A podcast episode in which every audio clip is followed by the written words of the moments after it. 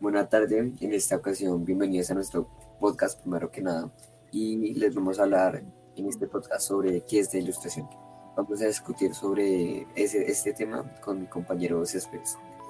Eh, la ilustración fue un movimiento intelectual, filosófico y cultural que se desarrolló en Europa durante el siglo XVIII. Tuvo gran influencia sobre los procesos sociales y políticos de Europa y América hasta los principios del siglo XIX. Céspedes, ¿puedes, ¿puedes agregar algo más? Sí, yo puedo agregar algo más, eh, compañero Carreño. Este movimiento es conocido también como iluminismo, porque consideraba que la razón era la luz que iluminaría al conocimiento humano para sacar la humanidad de la ignorancia y de esta manera construir un mundo mejor. Vamos a continuar con las características y esto van a discutir mi compañero Sergio y Linares.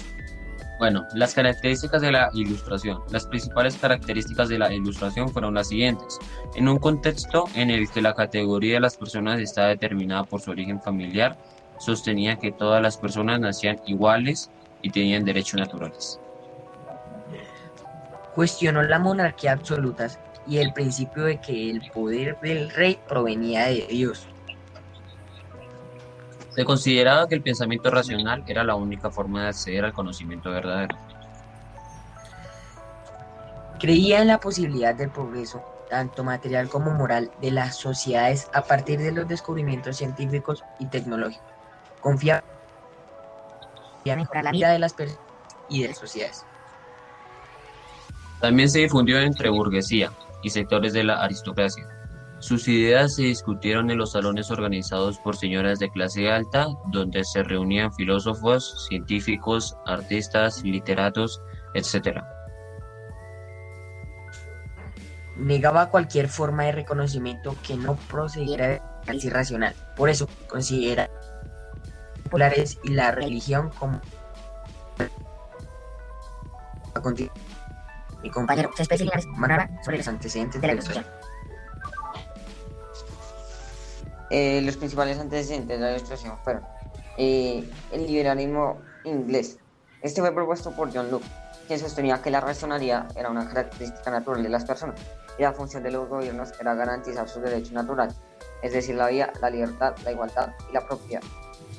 La necesidad social de encontrar respuestas a las nuevas inquietudes e incertidumbres humanas que la religión y los gobiernos no podían explicar. Una tendencia sostenida desde el comienzo del siglo XV a valorar el pensamiento humano como fuente del saber. La difusión de dos corrientes filosóficas que tuvieron un importante desarrollo en el siglo XVII, el empirismo y el racionalismo. El empirismo sostenía la importancia de la observación y la experimentación para conocer los fenómenos y el racionalismo, el uso del razonamiento lógico. A continuación, mi compañero Carreño y Sergio van a hablar de las consecuencias de la ilustración. Consecuencias de la ilustración. Algunas consecuencias del pensamiento ilustrado fueron las siguientes. Dio un fuerte impulso al desarrollo del método científico y de las ciencias como las conocemos en la actualidad. Su cuestionamiento a los privilegios de sangre fueron los principios de la Revolución Francesa que terminó con la monarquía absoluta. La difusión al poder político y de la idea de igualdad de las personas ante la ley fue una influencia importante para los americanos. Esos fueron los principios que guiaron la revolución independiente, independiente colonias europeas. En Francia, los pensadores de la Ilustración crearon la enciclopedia para reunir y difundir todo el conocimiento.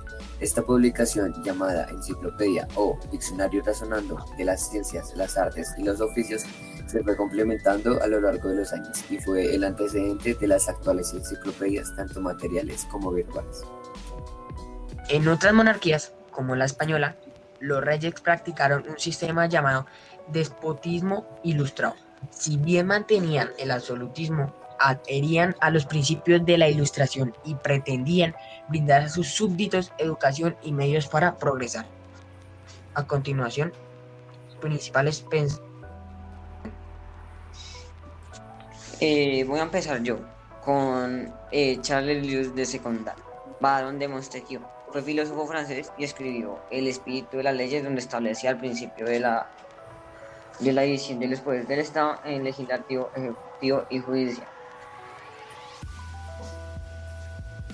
Franco Marien Arrow, más conocido como Valtori, escritor y pensador francés, defensor de la libertad del pensamiento y de la razón sobre la religión.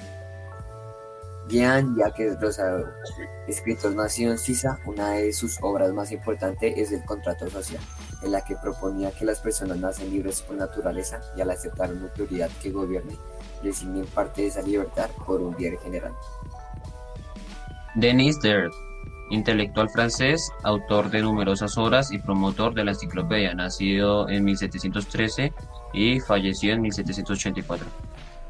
Jean Lear Allenberg, filósofo y matemático francés, impulsor del enciclopedismo.